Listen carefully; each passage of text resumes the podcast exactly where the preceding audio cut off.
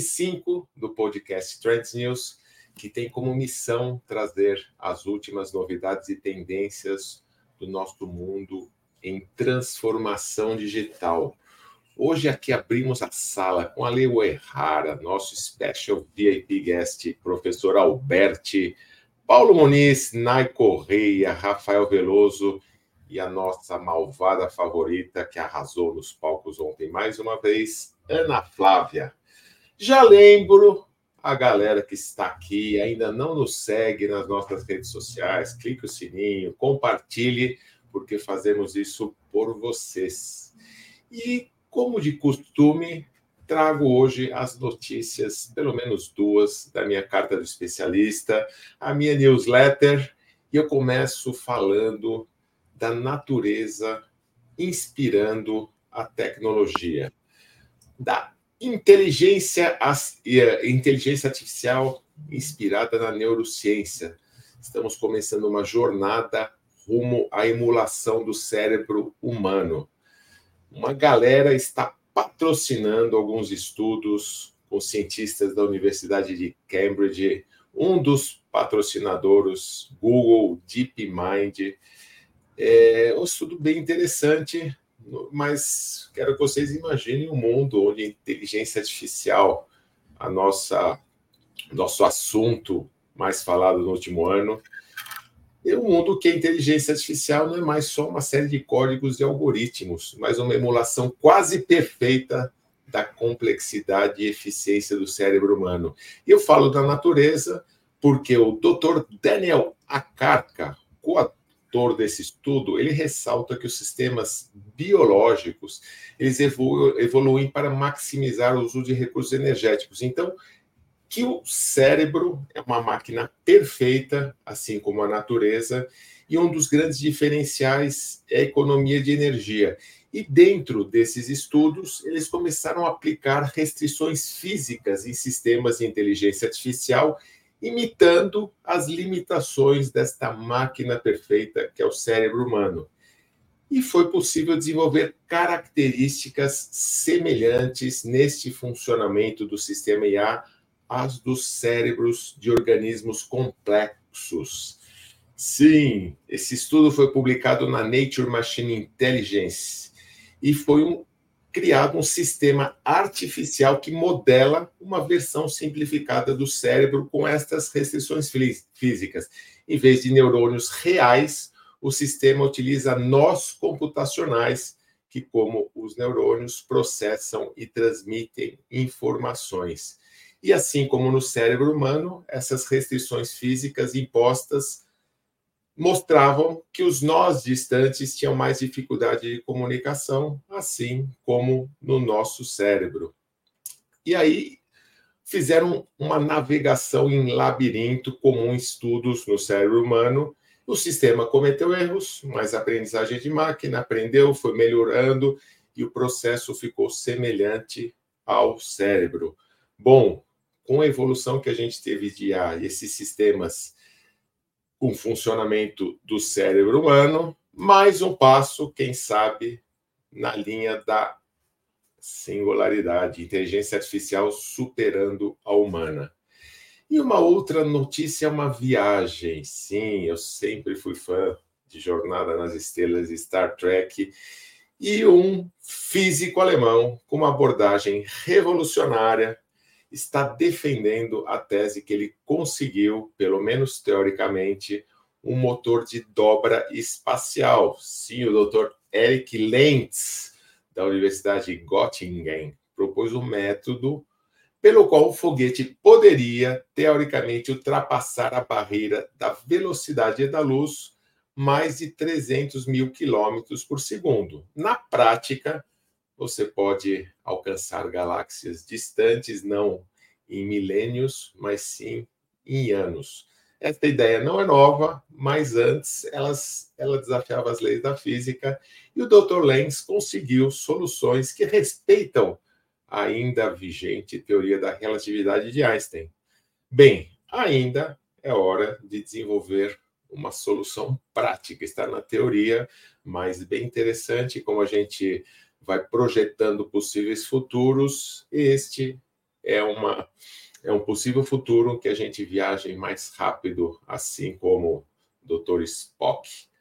Bem, agora eu passo para minha querida, minha malvada favorita, que daqui para frente, além de trazer a sua contribuição de hoje, vai moderar o nosso episódio 105 até o final, porque estarei indo para o evento junto com a nossa amada Marta Gabriel. Querida Ana Flávia, bom dia, tudo bem com você? Oi, galera, bom dia, bom dia.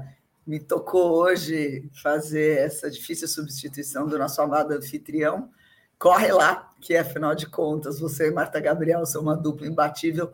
Sorte de quem vai poder ouvir vocês. A gente vai ficar lamentando aqui a sua perda hoje. Vamos tentar fazer jus a você. É, Vou começar só fazendo um, um, um, um, gancho rápido em cima da notícia do Renato, e, e depois eu já vou passar para o Paulo, porque eu acho que o Paulinho é a primeira pessoa. Paulinho, você está aí? Dá um oi aí. Cadê o Paulo? Ah, tá aí, pronto, okay. já vi. Tá aí. Acho que o Paulinho pode ter alguma coisa a falar a respeito disso.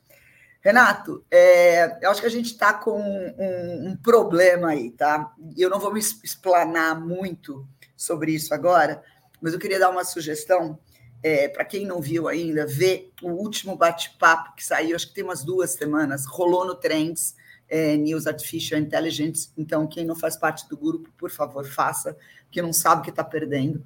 Um debate interessantíssimo, colocado, acho que pelo Fernando Matoso, do Google, que é um dos nossos participantes, sobre é, um recente encontro entre o Demi Hassabis, o, o, o menino lá da OpenAI, William Suskever, é, o, o George Clinton, George Hinton e mais alguns, alguns ultra mega especialistas num programa do MIT, onde eles falam no impasse que está é, e se se deve continuar ou não tentando fazer a explicação e a evolução da inteligência artificial apoiada na emulação do funcionamento do cérebro humano.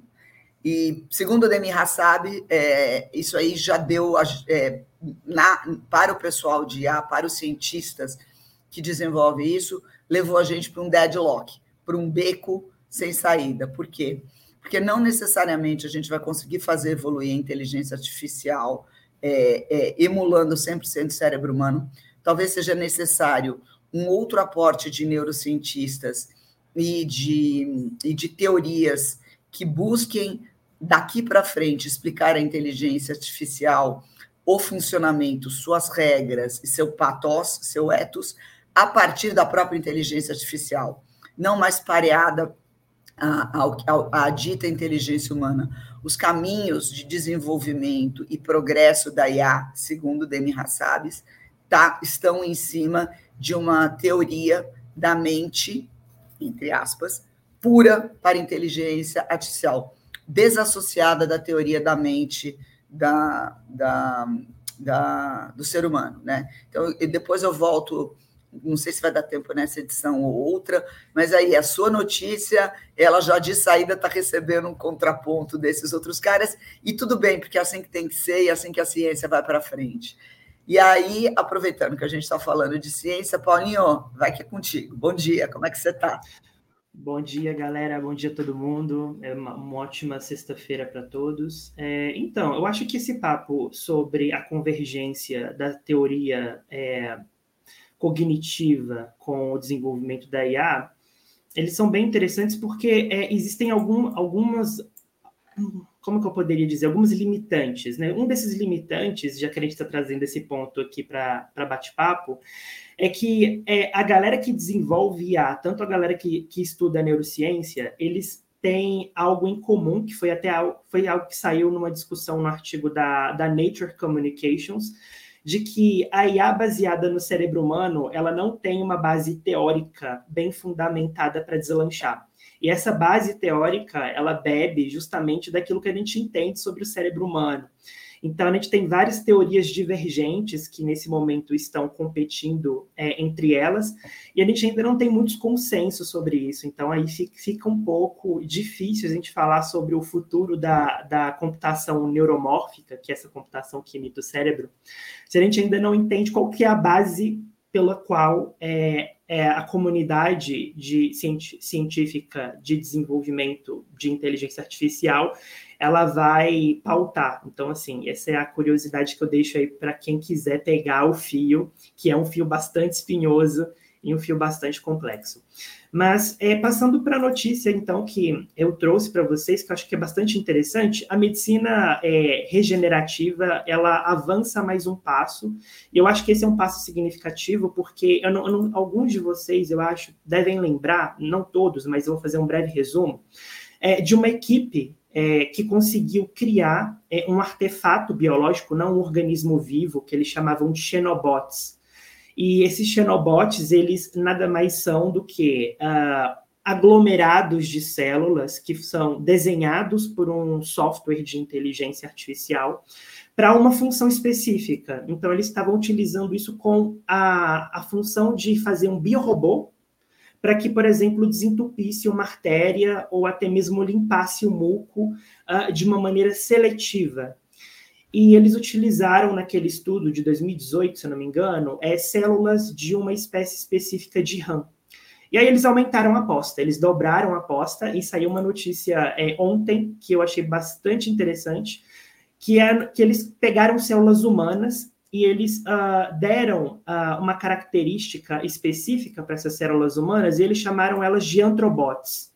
Então, o que, que eles fizeram? Eles uh, pegaram células é, da traqueia humana de alguns pacientes, cultivaram elas em um gel, é, numa placa em laboratório, e após esse cultivo, eles utilizaram uma. É, eles utilizaram esses, esses bots, esses antrobots, e colocaram eles numa placa sem esse gel.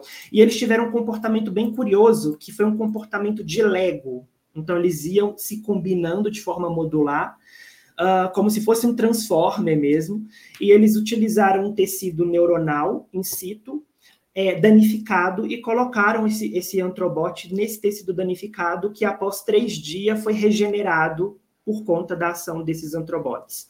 É, é a primeira vez que uh, é, esses biorobôs foram utilizados em tecidos humanos e apresentaram uma função regenerativa. Então, uh, isso abre uma possibilidade em potencial que é a utilização deles em ampla escala para regeneração de tecidos diversos que poss possam, porventura, ter sido danificados, sejam por questões traumáticas, sejam por questões que envolvam, por exemplo, um, um acidente vascular cerebral, que a gente sabe que termina danificando o tecido cerebral. É, isso também abre possibilidades para que é, a, o aperfeiçoamento dessa técnica possa gerar antrobots específicos para curar tecidos específicos, ou seja, você tem a utilização de IA também para é, modular a criação desses antrobots. Então, é, é, uma notícia bem curiosa e parte de um desenvolvimento de, de longo prazo de, da linha de pesquisa que a gente chama de xenobots. Uh, a segunda pesquisa, a segunda e última notícia para finalizar, está relacionado com uh, o laboratório da Jennifer Doudna, que é a vencedora do prêmio Nobel por ter descoberto uh, uma por, por, ter descoberto o CRISPR. Ela não foi a única cientista que recebeu é, esse mérito, mas foi uma das. E o que que ela, o que que o laboratório dela gerou dessa vez, né? E o que, que é curioso porque as pessoas normalmente acreditam que a ferramenta de edição genética CRISPR, ela só serve para edição genética e não não é, não é por isso que elas ganharam o Nobel. É justamente também porque essa ferramenta é muito versátil. É, tem um, um, um, tipo de câncer específico que é o glioblastoma. O glioblastoma é o, um dos cânceres mais agressivos, com a menor possibilidade de cura. Então, normalmente você tem é, mortes acima de 96% das pessoas que são acometidas por esse tipo de, de, de câncer. E eles é, fizeram uma análise computacional para fazer um, uma, é, uma análise na sequência de DNA específica desse câncer, de forma que, seletivamente, é, o CRISPR pudesse identificar essa sequência nas células cancerígenas e destruir essas células. É, eles utilizaram modelos de rato, é, e nesse modelo, é, quase todos os ratos for, tiveram regressão uh, parcial é, na primeira dose, e na segunda dose eles, tiverem, eles tiveram regressão quase total. É, ainda há limitações na técnica, porque eles tiveram dificuldades de conseguirem, de conseguirem criar métodos de que alcançasse o tecido cerebral de forma eficiente. Então, precisa encontrar vetores mais específicos que sejam mais eficientes para se alcançar aquele tecido mais específico na região do cérebro. Mas abre uma nova possibilidade para o uso da ferramenta CRISPR, uh, que não está diretamente envolvida com edição genética, mas destruição de células cancerígenas é, mais especificamente nesse modelo de glioblastoma, que é um, um modelo de câncer muito agressivo. Então, é, temos mais uma, uma esperança aí para os pacientes é, que muitas vezes não, não têm outras alternativas é, de tratamento. É isso. Ah, que bonito Tem isso. algum nível de rejeição no corpo? Tem, já tem algum estudo falando sobre o nível de rejeição dessa substância no corpo? Ótimo. Então, é, no caso do CRISPR, você, você tem. Quando entra coisa esquisita, o corpo começa a uhum. combater, né? Perfeito, excelente pergunta. Então, no caso do CRISPR especificamente, é a principal, o principal gargalo é que ele pode gerar modificações não intencionais no nosso genoma. Então, o, o, o objetivo é como você garante que essa ferramenta ela vai atacar especificamente aquilo que ela foi projetada para atacar. É, isso está sendo aperfeiçoado de forma muito rápida, não só porque ela é uma ferramenta com maior potencial de edição genômica atualmente no, no mundo, uh, mas também porque ela precisa ser utilizada em outras áreas de, de, de, pesquisas que não necessariamente a área de edição gênica, como, por exemplo, no caso dessa pesquisa.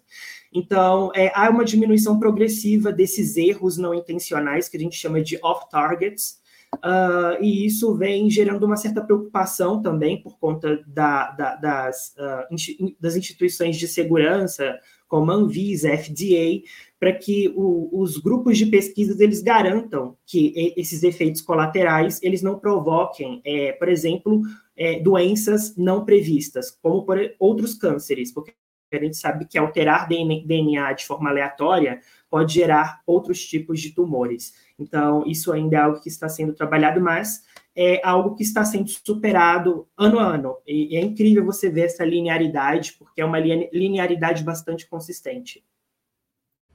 Boa! Nossa Senhora, que coisa bonita isso daí, hein? Tem semanas que a gente, eu quero morrer de desespero aqui me descabelando, e aí vem o Paulo com notícias feito essa que restauram a fé na gente, na humanidade. Tá aí. Lindo, lindo, lindo. É, já que o Paulo falou de cérebro e mente, ele deveria puxar para o Betito. Mas, Betito, a gente começou falando com, com inteligência artificial, então nós vamos fazer um duplo salto. A gente começou de IA, pulou para a ciência, porque estávamos falando de paridade, paridade cérebro é, humano, inteligências artificiais, e aí o Paulo entrou com a ciência. A gente volta para a inteligência artificial com a Nai, e aí a gente vai para a mente com o Betito. Nai, Bom dia, lindona. Como é que você está? De que lugar do mundo hoje? Bom dia, pessoal. Estou aqui de São Paulo mesmo, com a internet restaurada. Eu acredito que vocês hoje estejam me escutando e vendo melhor. Muito bem, é... tá linda, linda, linda, plena, suave, perfeita. Que bom, que bom. É... Aninha, eu estou aqui com uma notícia que saiu essa semana e eu queria fazer uma pergunta para vocês e para os nossos queridos telespectadores. Vocês topariam fazer seus, seus primeiros exames numa é, unidade autônoma de autoatendimento? Medir todas aquelas, aquelas previsões iniciais de testes, de exames que os médicos pedem entrar numa unidade tipo um container parecido com um iPod e ali você sentar numa cadeira e começar a fazer seus exames e ter isso tudo conectado e direcionado depois para, obviamente, para os seus médicos? Sim. Foi, Sim, sim, sim, E eu vou te falar, se tivesse coleta de sangue, se tiver coleta de sangue e a máquina me colocar um band-aid de bichinho colorido no braço, melhor ainda. A resposta é sim.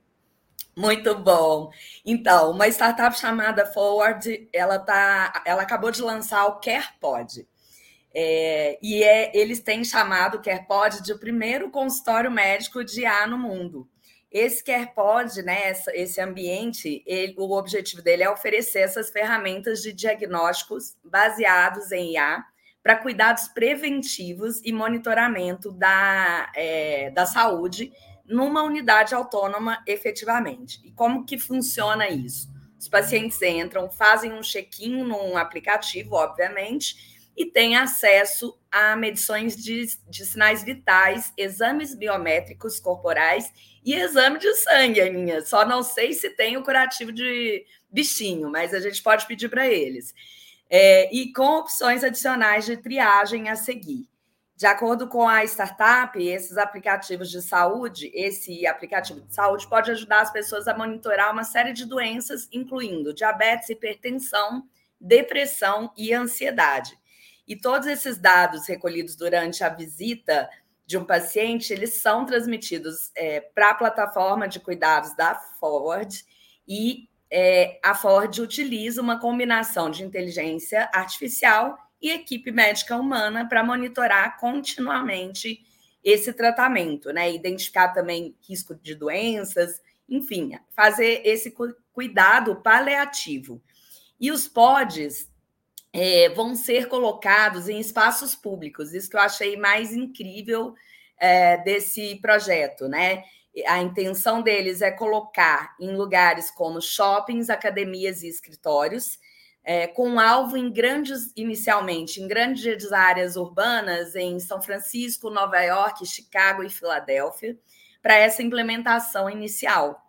É, e essa startup acabou de receber um aporte de 100 milhões de dólares para efetuar esse, essa implantação, né, fabricar os pódios e colocar nessas cidades, nesses ambientes, é, para fazer esse teste de uso pelo, pelos pacientes, né? A gente sabe que conceitos como care pode, eles não vão substituir os médicos humanos. Quer dizer, pode até vir a substituir uma parte.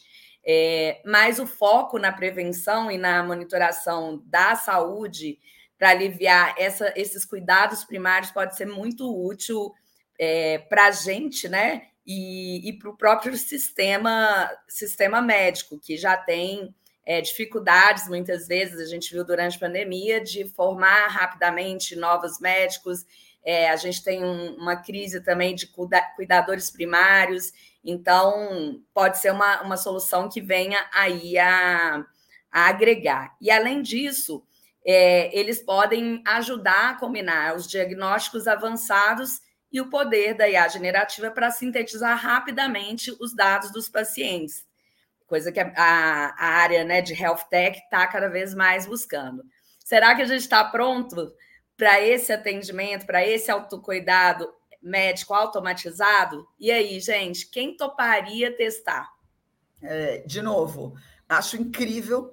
É, não sei se você tem aí, se tiver rapidamente, é, custos associados a isso, eu acho que é importantíssimo, né? Puxa vida, sim, porque é sim. É, é, uma coisa que escalaria aí é, atenção primária para um mundo de gente, principalmente num país de dimensões continentais, como é o SUS como é o Brasil, uhum. que tem o SUS com, com difícil acesso. Eu, se eu fosse o pessoal do Doutor Consulta, principalmente, e de outros grupos similares que procuram fornecer esse atendimento inicial a baixo custo, já estaria de olho nisso. Sabe o preço, Nai, disso daí? Sei sim. A adesão, eles, eles pretendem colocar o módulo de adesão a partir de 99 dólares por mês. É, talvez né, aqui na, no nosso cenário, talvez eles precisem escalar para depois isso ir diminuindo com o tempo, mas lá para os Estados Unidos o preço é 99 dólares. Olha aí, mais uma notícia boa. Paulinho e Nai fazendo contraponto lindo, esperançoso da manhã. Bora, vamos que vamos nessa. Eu vou colocar o link aqui no, no nosso YouTube para vocês verem o, o CarePod também. É, tem um videozinho de, de lançamento dele, então para vocês verem como funciona, tá bom? Boa, obrigada, Nai, lindo.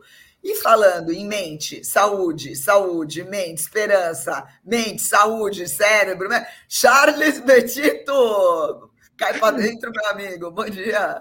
Tudo bom, pessoal? Tudo bom, Ana? Obrigado. Bom, é uma honra estar aqui com vocês. Estou vendo até o professor Alberti aqui, coisa maravilhosa, né? Só gente incrível, né? Nai, Juliano, Alê, você, Ana. Então, vamos manter o clima para cima, né? Eu vou trazer duas coisas hoje. Uma que é mais do meu lado de criador de conteúdo. Então, eu vou falar de gadgets um pouquinho e vou falar depois de uma pesquisa recente que saiu sobre o uso do Zoom e a diferença entre as interações online e as presenciais, tá? A primeira coisa, eu gosto, né, fala muito de conteúdo aqui, todos aqui somos, de certa forma, criadores de conteúdo. Recentemente, é, a gente está tendo no mercado, né, nesse mercado de gadgets, uma luta muito grande das fabricantes de câmeras, né? É, em especial agora a Insta360, que é uma das fabricantes mais é, hoje importantes desse lado, lançou uma câmera de ação pequenininha como essa que eu estou usando aqui agora, que tem embutida a IA. Então ela começa a fazer uma série de coisas na própria câmera que só as ferramentas que a gente paga fora, né, algumas plataformas, faziam. E é muito interessante ver a evolução disso, em especial por conta do processador. Né? Eles conseguiram colocar um processador, se não me engano, de uma litografia, né? uma, é, dizer assim, o tamanho do transistor está muito pequeno, acho que não me engano, não sei se são 5 ou 7 nanômetros ali, que normalmente estão em computadores mais parrudos ali, mas conseguiu colocar numa câmera, isso permite que ela faça outros tipos de processamento. Ajuda os criadores de conteúdo? Com certeza. Então vale a pena a gente dar uma olhada porque esse mercado está bem interessante, muito aquecido e tem bastante novidade rolando por aí, tá? E esse é o lado criação de conteúdo. O outro lado, né, Ana? E aí eu vou chover no molhado, aquilo que você já falou na outra vez. A gente tem que voltar para o básico. E as pessoas muitas vezes não entendem isso. A gente vai pelas vezes o que é o mais fácil, né? E recentemente a Universidade Yale soltou uma pesquisa que fizeram com ainda pouca gente, vai 28 pessoas que uh, tanto mediram ali a atividade cerebral, a pupila, a dilatação de pupila, uma série de outras coisas a mais. Até vou escrever um artigo e colocar um pouquinho mais a, a respeito da pesquisa, para não ficar aqui falando é, parte técnica disso, né? Mas eles fizeram, essas mesmas pessoas uh, mediram todos esses aspectos, no, tanto em conferência de Zoom, quanto em interações presenciais de uma forma é, diferente ali. O que, que eles notaram? Óbvio, coisas óbvias, né? que a gente precisa fazer muito mais esforço para prestar atenção no Zoom do que no presencial. Ou seja, a gente né, não consegue prestar tanta, tanta atenção e hoje em dia esse tipo de interação ele tem que ser muito mais controlado com uma série de regras, inclusive de tempo, para que a gente não se desgaste, não gere muito mais estresse, que é o maior problema das organizações, organizações hoje, que é você fazer uma reunião atrás da outra em, em videoconferência e, e, às vezes reuniões demoradíssimas, que não levam a lugar nenhum. Então, se a gente quer melhorar a saúde mental nas organizações, temos que, de fato, priorizar mais interações presenciais e também diminuir ou ter mais regras para as interações online, tá? Então tem forma de fazer isso.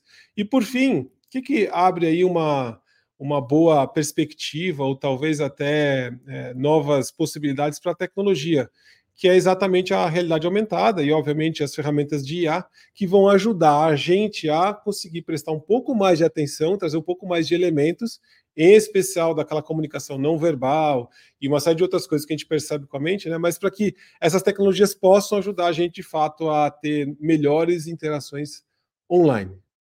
Então, vamos prestar atenção de novo voltar ao básico para que a gente possa ter saúde. É isso que eu tinha para vocês hoje. Respirar, contato humano, um pouquinho de, de esteio emocional. O que mais, professor? Três dicas rápidas. Temos tempo, Olha, três dicas rápidas. Três dicas rápidas. Um, a gente tem que dar pausa entre reunião e outra se for fazer online. Primeira coisa.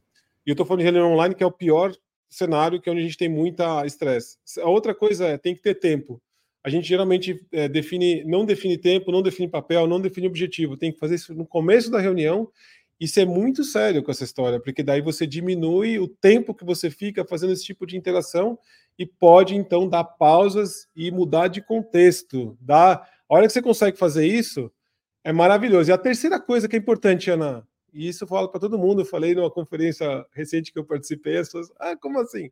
Que é o seguinte, a gente tem que parar Agora, pare agora, você que está me vendo aqui. pare agora de falar que você está na correria. Se alguém pergunta para você, ah, como está a vida? Está tudo bem? Fala, não, estou na correria. Pare. Mesmo que você estiver cheio de coisa para fazer, comece a falar assim, olha, eu tenho bastante trabalho, mas a minha vida não está na correria, porque vai começar a ajudar a sua mente a entender que você não tem que fazer isso e nem é bonito você ficar falando que está na correria o tempo inteiro, porque ela vai acreditar nessa história e vai trazer muito estresse para você. Então, chega de correria a partir de hoje. Muito bom, muito bom, muito bom. Então, ó, seguinte, gente, sejamos sucintos para terminar o Trends News exatamente às dois para as nove, para a gente poder ter tempo de respirar e não ficar na correria nas nossas próximas reuniões online. Adorei.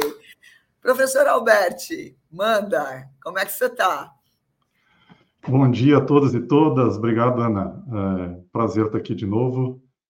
É, vou, estou ótimo, na verdade, estou na correria também, mas. olha, olha, respira, pois é. pois é, vamos mudar isso, vamos mudar a forma de pensar, né? Metanoia, né? Mudar a própria forma de pensar.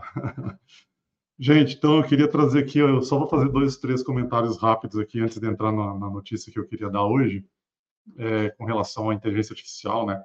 Sim, se eu puder dar meus 50 centavos de contribuição né, nesse debate do episódio de hoje, é, eu queria dizer que a, a gente tem hoje é, já duas forças importantes de avanço tecnológico, né? Uma é que a gente sempre constrói a próxima geração de tecnologia com o melhor da geração atual, né? Isso leva a um avanço importante. A segunda força é que sempre as melhores técnicas recebem mais investimento. E agora, nesse debate né, da inteligência artificial, da emulação de cérebros e da convergência da, das ciências né, da, do cérebro com a tecnologia artificial, a gente tem que levar em conta também que tem já uma terceira força, que é o uso da própria IA para fazer a pesquisa. Então, isso vai acelerar mais um tanto, né? Porque todos os cientistas já estão, de alguma forma, olhando como inserir a inteligência artificial nas suas pesquisas, né? É, outra coisa que eu acho interessante nesse debate, é, e aí é um argumento que até uso no meu livro, né? É, a gente não chegou na Lua ou no espaço batendo asas, né? Então, assim, imitar exatamente o cérebro humano é, com outros substratos de tecnologia pode não funcionar da mesma forma que funcionou na biologia. Então, certamente disrupções convergentes entre a ciência da biologia com, a, com as técnicas de computação novas, como a neuromórfica, né, fotônica, quântica, isso vai dar uma, um gás também. E aí eu só vou comentar aqui mais uma coisa em relação a isso, né, sobre os teoremas agora estão se tornando muito é, relevantes, os teoremas antigos lá do Gödel e do, do Turing, né, sobre é, limitações da matemática, limitações da computação, vou deixar isso para falar no outro dia, vou me preparar melhor aqui para trazer isso de uma forma mais entendível. Mas é, se discute muito hoje se, se essas novas máquinas, com essa convergência toda, é, vão conseguir né, é, emular aspectos do cérebro humano, enfim. Bom, mas o que eu queria falar hoje, na verdade, é sobre, é, sobre a convergência entre satélites e redes de comunicação móvel, né?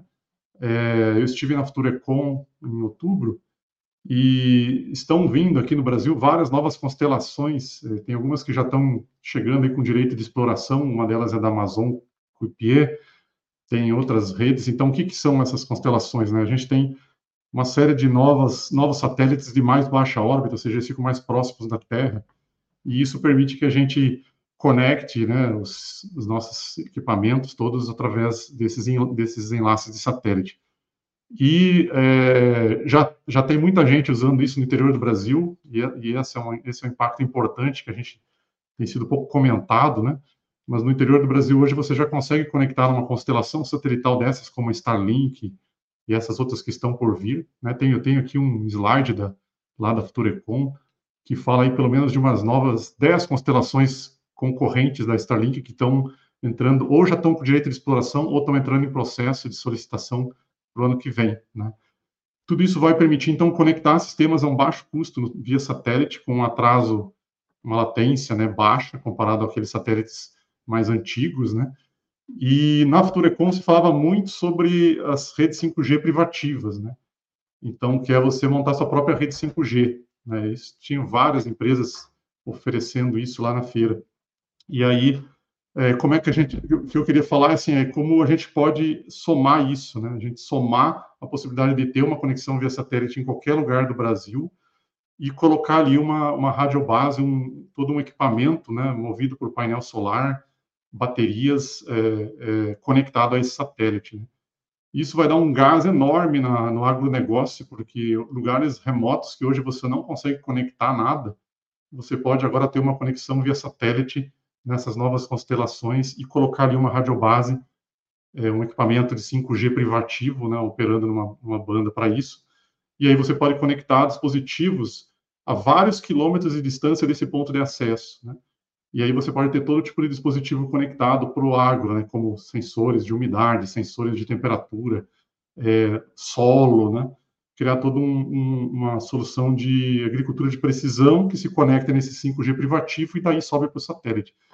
É, Estou muito entusiasmado, acho que isso ano que vem isso vai decolar é, muito mais, né, com essas novas constelações de satélite reduzindo o preço do acesso, é, e conectando essas radiobases privativas e espero que a gente consiga cobrir aí uh, esse Brasilzão, né, e, e trazer é, é, tecnologia, conectividade para o campo, melhorando a nossa produção de alimentos, melhorando a qualidade dos alimentos e fazendo a diferença para o Brasil e para o mundo. Obrigado, era isso que eu queria comentar hoje.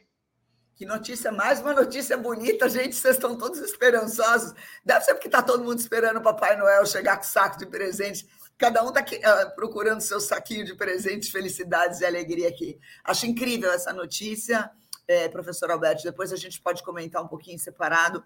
Estou com alguns projetos aí com o pessoal da agricultura, é, empresas do porte da John Deere, grandes sementeiras Brasil afora, grande, uma grande galera aí do agro que com certeza vai é, precisar e usar muito. Só espero que a nossa constelação de satélites, é, ou essas várias constelações de satélites, não provoque uma batida, engarrafamento, congestionamento lá no céu, tipo 23 de maio, 5 horas da tarde, São Paulo.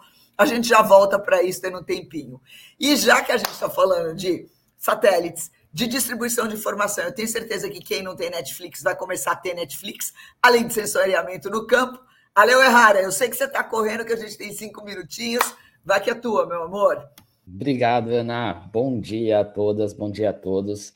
É, semana passada, inclusive, eu estava conversando, eu, eu, citei semana passada o Eduardo, que é um dos ouvintes, grande amigo meu, que sempre nos acompanha, e ele falou assim: pô, Ale, vocês estão esquecendo da autodescrição, né, Ana, que a gente sempre fez, então vou voltar aqui, vou tentar sempre relembrar. Então, eu sou Alexandre Uerrara, eu tenho cabelos pretos curtos, olho, né, já que o Uerrara é é, oriental tem uh, olhos puxados, barba, bigode, pequenininho, mas barba e bigode. É, estou vestindo uma camiseta azul escura, com estou com fone de ouvido e meu fundo aqui é, é um escritório e um quadro escrito Innovate. É, minha notícia aqui, eu tentei, é, no final de semana eu estava assistindo alguns filmes, alguns seriados, e eu peguei uma delas que eu achei muito bom e eu queria trazer aqui para vocês. Não é um, um, seriado novo, mas é um, inclusive um seriado japonês que se chama Em Busca do Unicórnio ou uh, Riding Unicorn. Ele é um seriado assim J-dorama, tá? Então é japonês e para quem assiste, né, esses doramas japoneses, sabe que ele é um pouquinho bobinho no sentido bom, né, de inocente. Então, esse lado super bacana desse, desse seriado, ele fala um pouquinho sobre essa construção de startup. É, ele traz principalmente uh, a questão do propósito de construção de startups, são oito capítulos, então ele é muito baseado no propósito e fala sobre a criação de uma edtech, né, de educação, inclusive ele tem vários termos de startups que é, é comentado durante o, o, o seriado, Uh, tem esse lado, né, de romance também, de dois personagens ali, inclusive os cofundadores, mas é muito legal, principalmente para quem está construindo uma startup ou está conhecendo um pouquinho mais dessa questão de startup, sobre validação. O quanto que é importante a gente validar, mas principalmente esse lado mais uh, uh, pessoal e, e, junto com, com, com o seu, seu futuro cliente ou o seu usuário. Ele mostra muito isso. Tem a questão de roubo de patente também, que é muito. É, em um dos capítulos ele, fala sobre isso, sobre investimento também. E tem um ponto importante que é comentado, dois pontos importantes que são comentados dentro desse seriado. A primeira delas é sobre assédio, né, que é uma coisa um pouco mais pesada, mas que é importante a gente falar. Mas nesse, na, e no Japão, né, tem muito sobre isso, é, principalmente em cima das mulheres. Ele é comentado e eu acho que eles só passam pano ali no final um pouquinho. Acho que eles podiam ter trabalhado um pouquinho mais para não ficar né, uma coisa é, largada. Inclusive, aqui no Brasil, está sendo muito discutido isso sobre o assédio dentro do, desse ecossistema de startups. E na semana passada, inclusive, a B Startups anunciou uma parceria é, com um aplicativo de denúncias, né, chamado Linha Direta, que desde 2017 está operando para receber denúncias, e ele, inclusive, é, é, essa, esse aplicativo, né, chamado Linha Direta, que a B Startups fez é, essa parceria, ele também tem uma parceria com o Ministério Público de São Paulo. Então, acho que é importante a gente falar sempre sobre isso também, para não deixar né, e não, não passar é, é, sem noticiar e colocar isso como uma coisa importante, principalmente durante os eventos também. Então, eu quis colocar. É, a segunda coisa importante também fala dentro desse seriado, então voltando aqui para o seriado, é uma coisa importante também que se fala ali uh, durante os capítulos é sobre uh, o trabalho né, entre grandes empresas e startups. No Brasil, muito conhecido aí como Open Innovation, mas lá imagina aquelas empresas centenárias, uh, pessoas, né, que japoneses, né, muito mais tradicionais, e como eles trabalham com as startups, abrindo a mente deles, que no início, né, um pouquinho mais complicado, mas eles têm trabalhado bastante sobre isso, e foi também uma das viagens, né, desse ano que eu fiz, no caso lá para o Japão, que eu passei lá três meses, eu vi muito isso também. Muita gente ainda, muitos japoneses ainda tradicionais, uh, não querendo abrir mão, né, das coisas que estão acontecendo e não vendo coisas novas, por exemplo, as startups. E só para finalizar aqui, é, e, e, já que também a gente falou aqui do o Charles comentou aqui também sobre essa saúde mental, também é comentado durante alguns capítulos e a importância, inclusive, dos fundadores trabalharem a saúde mental, senão a gente fica muito louco. Inclusive, Charles, essa, essa, essa dica de falar que é, é, não falar sobre que a gente está na correria, adorei, tá? Achei muito bom, está anotado e eu vou começar a praticar isso. Então, Ride Unicorn, um seriado que está na Netflix, oito capítulos, é um seriado japonês, vale a pena, é bobinho, tá? Mas vale a pena. E só para complementar, então, Ana, além do Ride Unicorn, sempre gosto de colocar aqui, é, sempre gosto de, inclusive nas minhas palestras, eu, quando eu falo sobre startups, eu gosto de também dar essas dicas. Além do Ride Unicorn, que agora está na minha lista, We Crashed, que fala sobre a história do WeWork, Silicon Valley, um seriado, uh, se não me engano, são seis ou sete temporadas, comédia, 25 minutos, 30 minutos cada capítulo, desde a construção de uma startup em uma garagem até a, a venda, né, tendo um M&A. Uh, Super Pumper, que fala sobre a história da, do Uber e que já fala, né, já até noticiei aqui, a gente uh, já existem outros capítulos que vão falar de outras startups no Super Pumped. The Dropout, que a gente já falou várias vezes aqui sobre Elizabeth Holmes, The Playlist, que eu também já comentei aqui, que fala da história do Spotify, e já que eu comentei também sobre a história de roubo de patente Vale a pena também, para quem quiser saber mais sobre a história do Google Earth, ou pelo menos a empresa né, que inventou o Google Earth e que o Google depois, entre aspas, aqui, roubou a, a patente, The Billion Dollar Code, que também está na Netflix. Vários seriados para serem assistidos aí, não só nesse final de semana, mas quem sabe também para a gente descansar a nossa cabeça em dezembro, janeiro, e aí a gente começa com gás total para o ano que vem. Obrigado, Ana. Obrigada a você, Ale. Gente, é basicamente um MBA aqui em audiovisual que o Ale deu para gente. Então, assim, ó, vocês já têm a lição de casa para vocês fazerem entre Natal e Ano Novo, se vocês forem parar as atividades de vocês. Muito bem, Ale. Ó, sei que você está indo lá para Ambev, uma correria. É, 9 horas da manhã ainda não dá para brindar, mas no final do dia brinda uma aí para nós, por favor. Muito bem, o Ale vai passar essa lista todas, vamos colocar lá no grupo vamos colocar aqui no chat, nos comentários, é sobre isso. E já que a gente está nesse, nesse vucu-vucu aí, e aí ele começou a falar de merger and acquisitions, ele começou a falar de startups, ele começou a falar desse mundo admirável aí. Juliane Kimura, como é que você está? Eu sei que o WorldCoin anda aprontando aí mundo afora. É sobre isso a sua notícia ou não? Olha, em parte, na verdade, ontem teve uma, um primeiro contato aí, acho que, acho que quem está acompanhando um pouco da WorldCoin, é, se você checar o aplicativo, ele está passando por uma série de atualizações, o que, o que vem mostrando uma coisa bem legal. É, eu não estive no programa da semana passada, mas eu sei que deu muito que falar. A queda e ascensão aí do Sam Altman foi um tema que eu não, eu, eu acho que vira série, eu acho que vira filme, porque acho que foi uma das coisas acho que uns episódios mais loucos que eu já vi no mundo da tecnologia, né? E aí eu fico até pensando assim, qual outro qual outro empresário desse mundo de tecnologia conseguiria uma comoção similar dos seus dos, das pessoas que estão abaixo, né? Uh, sair da empresa por causa da pessoa, né? Então, assim, será que será que se o Bill Gates fosse demitido, todo mundo da Microsoft, 90% da Microsoft sairia da Microsoft? Será que se o Elon Musk fosse demitido, né, 90% da, da Tesla sairia da Tesla por causa da saída? Então, essa provocação acho que é, é, é, é muito interessante, né? Porque uma das palavras que o Sam Altman é, disse é que tudo que aconteceu foi fruto da descentralização, né? uma descentralização que o quanto mais descentralizado tá, mais resistente é o, a comunidade, né? o, o sistema. Eu achei isso muito interessante. E, e, com certeza foi melhor do que maratonar a série na Netflix, assim, que todo mundo ficava falando, ah, mas volta, mas não volta, entrou, saiu, foi para a Microsoft, saiu da Microsoft. foi, foi grandes reviravoltas, né? O William Sutskever, inclusive, estava é, lá como peça central também. E e com certeza vai dar muito pano para manga ainda a discussão sobre ética envolvendo a inteligência artificial. Né? Inclusive, semana passada eu, eu estava de longe, mas eu acompanhei um pouco todo mundo comentando aí as coisas. Uh, e a WorldCoin tá, se você olhar no aplicativo, ele já não está operando assim, não tem mais pontos abertos, mas vai voltar. E ontem teve um encontro aqui em São Paulo sobre com alguns programadores para falar um pouco sobre, sobre essa descentralização, porque é tudo código aberto, né? Então todo mundo pode desenvolver uma coisa legal. É...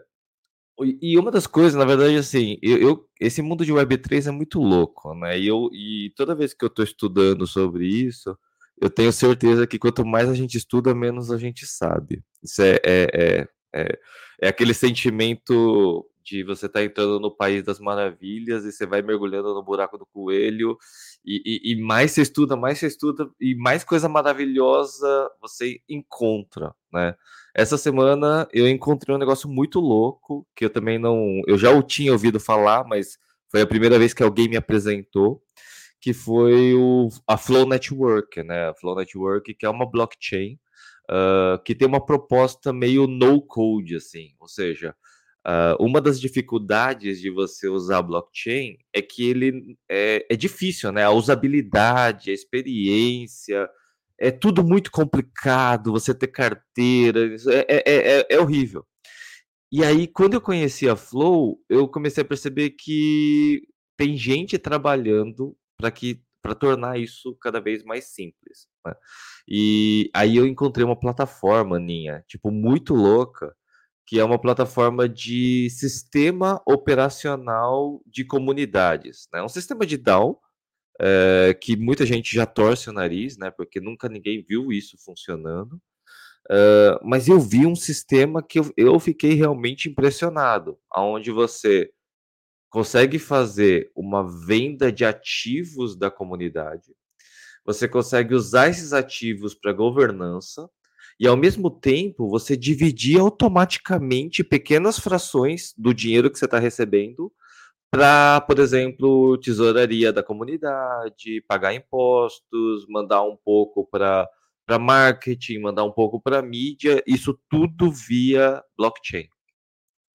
Uh, isso me deixou bem, bem, bem animado, porque eu começo a, a, a visualizar um sistema operacional mais neutro que, que você não tem uma distinção raça, cor, credo, mas um sistema operacional que começa a, a, a distribuir isso de uma forma produtiva, Né? Eu, eu, achei bem interessante. Depois eu até é, é, mando para vocês, né, dentro do Flow Network, né, uma plataforma chamada Tucans, é, que, que realmente me, me deixou bem impressionado e vale a pena dar uma espiadinha, porque eu acho que tem muita coisa legal aí que a gente ainda não percebeu, que pode virar um sistema operacional de uma economia colaborativa, é, descentralizada, neutra, justa, transparente e que é incorruptível. Eu acho que isso é, é bem, bem interessante para grupos e pessoas.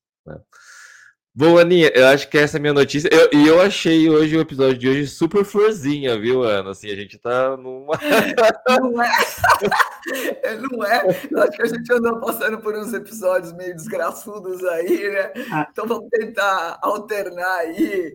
Chega de nicho um pouco, né, Aninha? Chega é, de niilismo, você a gente curta os pulsos. É, fazer um esforço aí para tentar ser feliz, porque né, não dá muito, muito. Apesar de tem gente aqui na audiência perguntando o que, que a gente acha do Musk e da Disney. Se eu falar o que eu, que eu acho que o Musk xinga, tudo que eu tenho vontade de xingar para muita gente, vocês vão brigar comigo, né? Então não vou responder isso. Ops, respondi. Mas vamos que vamos. Ju, super interessante sua notícia. É, tomara que essa sua crença e essa sua fé que a descentralização pode nos dar é, esse bando de benefícios é, seja realmente justificada. Eu sou meio cética, você sabe, né? Mas quem sabe, vamos torcer para eu estar errado e você certa. Eu acho que é, é muito mais a respeito disso. E eu vou emendar, então, temos aí mais oito minutinhos, temos ainda o nosso grande amigo é, Veloso para falar das suas notícias. Veloso, interpretação. Não, não me dá uma de Bloomberg, não me sai disparando número que a gente não consegue entender nada, pelo amor de Deus. Me traz esses números com a sua interpretação e aí eu encerro com a minha notícia, que também é uma notícia interessante. Vai lá, Belozão. Bom dia, bom dia. Ana, posso Oi. dividir minha tela aí com vocês aí? Pode, claro. Deixa eu dividir aqui, que eu já peguei mais imagens para ficar mais fácil de entender. Vamos ver aqui se. Opa! Me avisa aí se tiver, quando tiver, quando chegar para vocês aí essa a tela aí. Chegou, vamos lá. É, eu vou falar um pouquinho sobre o que está acontecendo nos Estados Unidos, no varejo. Vou entrar um pouquinho na seara do varejo, mas o, a, o foco é falar sobre os efeitos econômicos do estímulo que teve nos Estados Unidos lá em 2022, né? Então, os varejistas esse ano estão reportando perspectivas aí abaixo né, das compras, né? Não todos, tem alguns que estão conseguindo vencer, mas a grande maioria vem comentando isso daí, tá? É, e os executivos estão falando que o, eles atribuem muito a questão também das taxas de juros, que está bem alto lá nos Estados Unidos, a inflação também, que está tentando ficar sob controle, mas ainda não está. Enfim, tá, é bem complicado e eu trouxe aqui algumas dessas notícias. Né? A Best Buy publicou aí também é, baixa, né, menores números aí ligados à, à venda, eles estão tentando focar aí no pessoal que está buscando promoções aí, com a Black Friday, enfim, eles tentaram fazer o possível, mas não tiveram resultados aí conforme eles, eles esperavam. A própria Mace também, que é um big player lá, também reportando números aí bem abaixo. O, a Target, a Home Depot, a Nordstrom também, a Coles, todos eles também reportando questões aí, é, números abaixo. Geralmente o varejo, a tendência seria aumentar a cada ano, mas esse ano, para esses players aí, foi bem complicado. E uma das principais questões aí que eles levantam foi esse, esse aquecimento do varejo que teve, né? No ano passado foi aquela questão do, do envio de cheques, né? Dinheiro que o governo americano criou dinheiro e mandou a população para tentar é, estancar ali a questão da, da, da, pandemia, enfim, de toda essa crise que ocorreu. Eles começaram a dar dinheiro para a população e aumentou o poder de compra da população. Então teve aquele, aquele boom de compras lá nos Estados Unidos. Outro fenômeno também que eu achei interessante foi que, como aumentou o poder de compra do americano, eles começaram a importar muita coisa. Então, também é, teve impacto na questão de logística. Então, teve picos aqui é, de, de, até mesmo do, de containers, né? O valor da, das cargas de, de containers, o valor do container ficou muito mais alto. Vou mostrar mais à frente aqui um gráfico. E aí também essa balança comercial aí do, dos Estados Unidos começou a ficar menor o, americano começou a importar muito. Isso impactou também o mercado de contêineres. O contêiner chegou a bater ali 10 mil, é, um, quase 11 mil dólares o contêiner, hoje está na casa de 1,1 de mil dólares, né? Então, isso daí é, foi um dos pontos aí. E aí também tem os números ligados. Esse número aqui está é, tá atrelado ao ano passado. Então, janeiro do ano passado, em relação a esse ano, a gente teve uma redução de 16%, fevereiro de 43% na parte de logística lá dos Estados Unidos. Então, como, como que afetou, né? E algumas empresas de logística também começaram a quebrar, principalmente logística ligado à parte terrestre. Essa empresa Yellow aí tem quase, tem mais de 90 anos e ela entrou em falência. Eu acho que não tem mais jeito, está quebrando mesmo, em função que ela aumentou, expandiu muito para atender essa demanda de, de logística, né? De, de containers, de entregas. E aí, esse ano, e ano, final do ano passado, não deu conta, e aí, enfim, está dando ruim lá para algumas empresas, né? Outra coisa também que eu achei interessante para acompanhar o varejo, é, que eu estava lendo, é sobre o, o, setor de embalagem, né? Que tipo também mais um termômetro. Além da logística ser um termômetro para varejo, o setor de embalagens é. Então você pode ver também que lá em, em ano passado teve um pico né, das embalagens, né, mesmo de esse card box que a gente chama, e hoje já estamos reduzindo, né? E realmente na, nas épocas também de crise do, dos Estados Unidos, foi lá em 2000, 2008, a gente vê, teve uma redução e depois, logo depois, teve um pico aí quando a, quando a economia voltou a aquecer. Então é, é interessante para quem acompanha a economia, você também está vendo esses indicadores paralelos aí, não só ver a cadeia direta, mas observar o, entorno.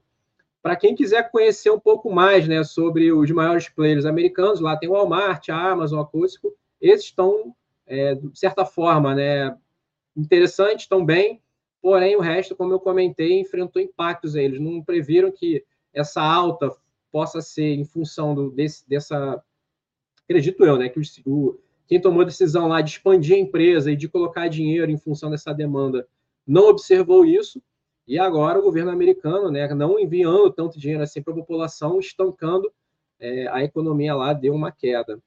E eu achei interessante um termo que eu vi que alguns economistas estão chamando de um ciclo de auge e recessão. É algo que nunca ocorreu antes no mundo. Recessão sempre é recessão, todo mundo se ferra, mas com essa injeção de dinheiro que teve lá no, nos Estados Unidos, que a gente vem comentando de impressão de dinheiro, impressão de título público para gerar dinheiro, é, é, algo que nunca ocorreu. E aí tá, tá virando histórico, né? Acho que esse momento aí, para quem estuda economia, vai ficar aí para os livros aí. Aninha, fico por aqui aqui, estou devolvendo. Vamos ver o que, vai, o que vai ocorrer com a economia americana agora. Mas que tá uma bagunça lá, tá. Cara, esse pessoal do Trend, Trends News é muito legal. A gente, o, o, o, Veloso acabou de cunhar uma nova expressão, algecessão. Galera, essa é absolutamente novidade no meu vocabulário. A mistura de auge com recessão, algecessão, para definir o que está acontecendo na, na política americana é, bom, política não, perdão, na economia americana, muito bom. Pô, Aliás, gostou, né? Auge e recessão. Ficou direto, não, é, gostei. Auge. É, algecessão. É, é, e essas palavras novas, elas são interessantes, né? Porque elas trazem à tona é, é, novas percepções. Quando a gente consegue materializar através da linguagem coisas que estão soltas aí, né? E aí o Betito já fala muito sobre isso, esses pontos fracos, esses sinais fracos, esses padrões fracos, e a gente consegue materializar normalmente novas palavras e novos neologismos, a gente consegue dar um improvement, um boost na comunicação e startar novas linhas de pensamento a respeito disso. Muito interessante, Veloso, e muito obrigada por essa por essa tua estratégia de compartilhar para quem está nas redes acompanhando a gente o gráfico, porque fica muito mais fácil de materializar é, as questões da sua área, que muitas vezes são densas, são um pouco mais áridas, porque elas são apoiadas em dados, e essa esse insight de você conseguir materializar o dado em imagem é uma das questões mais importantes que a gente tem para poder fazer uma comunicação correta. Muito legal, estou vendo que vai ter gente que vai estar tá copiando em breve isso daí. Muito bom. Assim a gente não precisa ficar olhando só para. O pessoal não precisa ficar olhando só para a nossa cara torta e às vezes descabelada de vez em quando, né? Gente, nove horas, estamos a ponto de terminar. Eu vou dar rapidamente a minha notícia e olha que interessante. Ela vai em cima de, disso que o, que o Veloso fez que é criar uma nova palavra, algecessão, para definir esse momento. Eu vou falar da palavra do ano. Todo final de ano, algumas, algumas instituições é, é, é, é da área editorial, de livros, editoras de conhecimento, etc., etc., fazem uma busca, fazem uma varredura em redes, em sentimentos de redes, em mecanismos de busca, é, metrificam né, é, quais são as principais, os principais conceitos e os principais interesses é, da humanidade, pelo menos aquela que está é, é, é, se encontrando através das redes e, e dos dados, para saber o que, que, as pessoas procuraram se informar, o que, que as pessoas procuraram saber, ou o que, que a mídia empurrou goela abaixo na gente. Né? E esse ano, o Marian Webster, que é, é uma dessas, dessas empresas, dessas, dessa editoração, né, que tem faz um dicionário muito importante, é, muito reconhecido, fez o lançamento daquele que eles entendem como palavra do ano, né? Tinham alguns candidatos, né? Tinham é, palavras como deepfake, palavras como coroação, palavras conceitos, né? Deepfake, coroação, doppelganger, que eu adoraria que tivesse sido escolhido, mas o pessoal do marketing não ia conseguir empacotar e vender essa palavra, que ela, o pessoal não sabe nem soletrar doppelganger, vai conseguir é, é, explicar o que é doppelganger, né? Mas nesse vai e vem, o que, que eles colocaram como sendo a palavra do ano de 2023? Autêntico. Para eles, a palavra autêntico e autenticidade, né, são os conceitos da síntese desse ano, né? Parece que a gente está oficialmente nesses tempos de compra e de venda de autenticidade, que já em, entre fake news, inteligências artificiais, o fenômeno dos dupes, das duplicatas, content, conteúdo, criadores enlouquecidos, atrás de patrocínios, subcelebridades, subcelebridades, avatares, parece que a gente está pensando, escrevendo, aspirando e julgando mais do que nunca, né? Então, olha como é interessante como toda tendência carrega dentro de si uma contratendência. Se a tendência da IA foi essa expansão de conteúdo, duplicação de conteúdo, principalmente das generativas, reescrevinhamento de conteúdos, a autenticidade parece que virou uma obsessão coletiva é, no, no tempo das redes. E aí, se a gente está cansado de copy and paste, dá-lhe autenticidade. Se a gente acha que é, autenticidade é sinônimo de exposição de si, do eu autêntico, da minha voz autêntica, da minha personalidade do autêntica, do meu conteúdo autêntico, muitas vezes confundido com grosseria e vulgaridade, qual é a resposta? Mais autenticidade. Eu acho que é uma metrificação e uma datificação para tentar reproduzir, empacotar e vender alguma coisa que, no mínimo, é irreproduzível porque a verdadeira autenticidade ela não pode ser copiada. A verdadeira autenticidade não pode ser datificada. A verdadeira autenticidade não pode ser metrificada. Cara, Marianne Webster acertou na mosca com o termo, para mim, incrível. E tem uma outra coisa, né? O uso e o abuso da palavra mostra um pouco de cansaço e desespero. Tipo, a, sabe a cobra que está comendo o próprio rabo? Então, quando ela está comendo o próprio rabo, o próprio rabo tem um sabor que ela já conhece, você taca o quê? Um sal e um tempero, um lemon pepper, para fingir que essa carne que a gente está comendo tem sabor, né? Minha sugestão, e aí eu estou em alinhamento com o Betito, menos falta de tempo para criar e para nutrir o que quer que seja. Não dá para a gente viver no fast food da criatividade. Não dá para a gente substituir referências por autorreferências. Isso traz o esgotamento. Então, fica aqui é, a minha dica, Marian Webster, palavra do ano, autenticidade, mas principalmente tentem definir e praticar o que é autenticidade para muito mais além das autorreferências dos LLMs. Gente, terminamos por hoje no tempo 94. Precisamos terminar. Trends News, episódio 104 ou 105 hoje, gente, que eu já nem lembro. 105. 105, né?